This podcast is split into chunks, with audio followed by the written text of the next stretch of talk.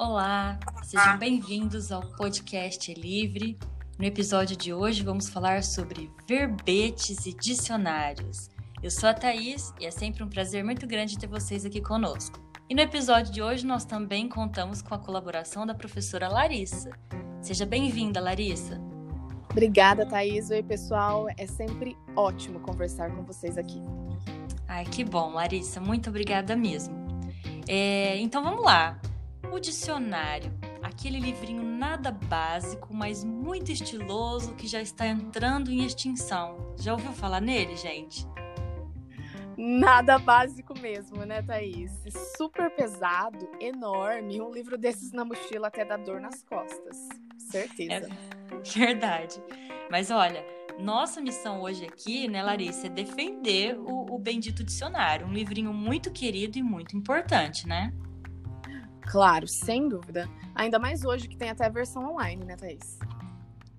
Verdade.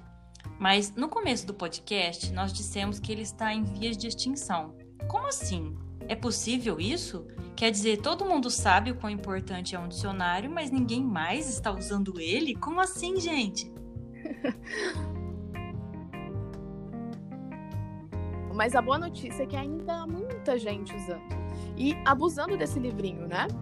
Porque reconhece seu valor, sua importância na prateleira. Extremamente importante. Sem dúvida. Vocês sabiam que existe vários tipos de dicionário? É, vários tipos. Por exemplo, existe o dicionário geral da língua, que é aquela versão maior, mais extensa, né? E tem umas adaptações de bolso para uso escolar, por exemplo é aquele que tem as palavras que a gente procura para saber o seu sentido, o seu significado, como o dicionário Aurélio, por exemplo. Temos também o dicionário etimológico, que é aquele que traz a origem de cada palavra, a sua formação, a evolução dela ao longo do tempo. Temos o dicionário de sinônimos e de antônimos. Vocês sabiam disso? Só de sinônimos e antônimos. Eu mesma uso o tempo todo quando vou escrever alguma coisa de sinônimos. Temos o dicionário analógico, que ele reúne palavras por sentido próximo, por campos semânticos. Uh, tem, temos os dicionários temáticos. Nesses dicionários temáticos, as palavras são organizadas por temas, como o dicionário jurídico, o de comunicação, o de astronomia. São é, específicos de determinada área do conhecimento.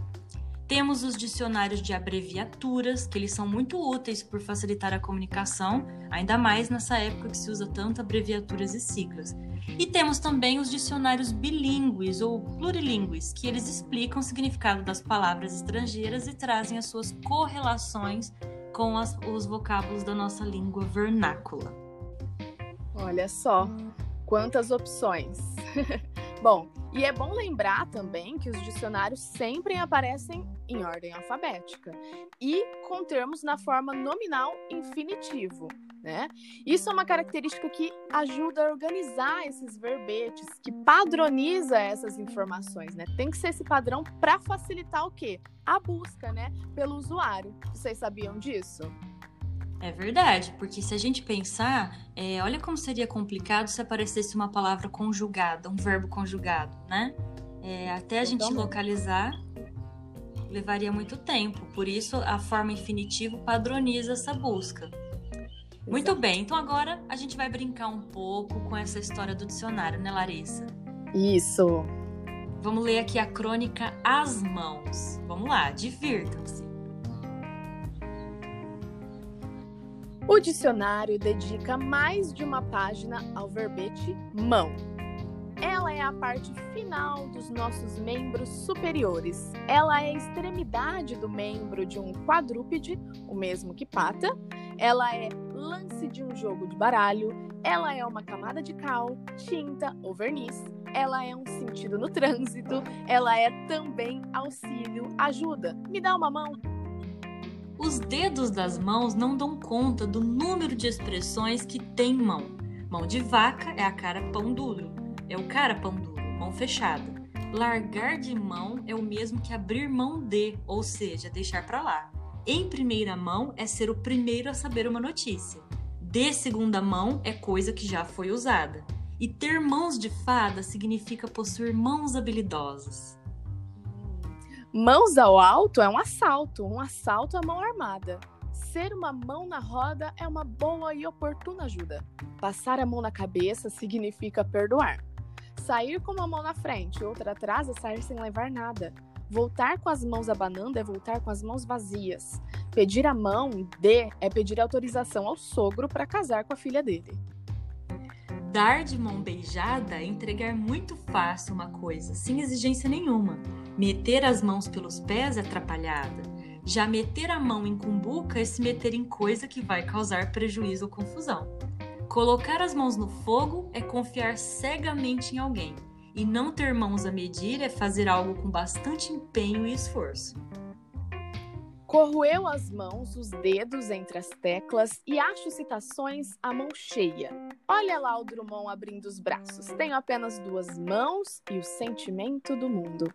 Ali, Augusto dos Anjos vem dizendo que o beijo é a véspera do escarro, a mão que afaga é a mesma que apedreja. E por falar em mãos, reconto uma historinha que ouvi no tempo de menino.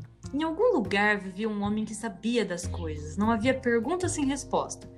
Um dia, um menino pegou um pássaro vivo na gaiola, botou na mão e foi lá fazer um desafio ao velho. Chegou com as mãos para trás e o passarinho em uma delas. O senhor sabe o que eu trago nas mãos? O sábio disse: Um pássaro. O menino concordou com a cabeça e fez a pergunta fatal: Ele está vivo ou está morto? O sábio respondeu sereno: A vida do pássaro está em suas mãos. Era um menino, um sábio, um pássaro, agora é Rosa, João Guimarães Rosa, chegando em seu cavalo vindo lá do sertão. Por que é que só preciso de pés livres, de mãos dadas e de olhos bem abertos? E vem lá de Porto Alegre o Caio Fernando, traz nas mãos morangos mofados. Espero mãos pesadas, ópio na veia, sol de desriscado no chão. Outro gaúcho aparece, carpinejar, poeta de pai e mãe, é aquela vontade danada de andar de mãos dadas durante o dia e de pés dados durante a noite. Ouço agora Bob Marley. Se todos dermos as mãos, quem sacará as armas? Por fim, Shakespeare. Aquilo que pedimos aos céus, na maioria das vezes, se encontra em nossas mãos. Pois é, o que pedimos aos céus pode estar em nossas mãos. Mas vamos com calma. Excepcionalmente nestes tempos, neste ano sem graça de 2020, Nestas águas de março fechando o verão, nesses dias de abril, esse abril que nem chegou ainda já é despedaçado. Porque nestes tempos, amigo, tudo o que precisamos é deixar as suas mãos separadas das minhas. Calma. É só um tempo, dois meses, três, talvez, pouco menos, pouco mais. Desse modo que vai ser uma noite, uma longa noite de espera, noite de travessia, de paciência. Entanto, nós vamos atravessar. Depois vem o alvor da manhã, os fios de sol tecidos, o canto dos galos tecendo uma nova manhã. E aí sim, olhos abertos, pés livres, mãos dadas. Ai, que legal, muito bom. Esse texto é uma crônica do Marcelo Torres e não sei se vocês conseguiram acompanhar, mas traz várias acepções, vários significados do termo da palavra mãos, várias expressões em que ela é usada e ele brinca aí com vários escritores também que escreveram poemas ou romances usando a palavra mão. Né, Larissa? Você gostou? Ai, achei muito legal, Thaís. Muito legal. E causa, casa tudo com o nosso momento agora, né? Dá até um acalento no coração. é verdade. Então é isso, pessoal. Verbetes e dicionários estão aí é, reunidos nesse livrinho que não é nada básico, como dissemos, mas muito útil para nossa vida. E, e se vocês tiverem a desculpa de que não usam, não consultam porque ele é muito desajeitado para carregar, olha lá, hein? Tem um dicionário online muito fácil e acessível que a gente consegue resolver nossa vida ali num teclar de dedos, né, Larissa? Isso. É interessante fazer disso um hábito, né? Tem alguma dúvida? Bora lá no dicionário, né, Thaís? Verdade. Inclusive para evitar a repetição de termos semelhantes, não é mesmo? Como a gente já falou aqui em outros episódios. Isso aí.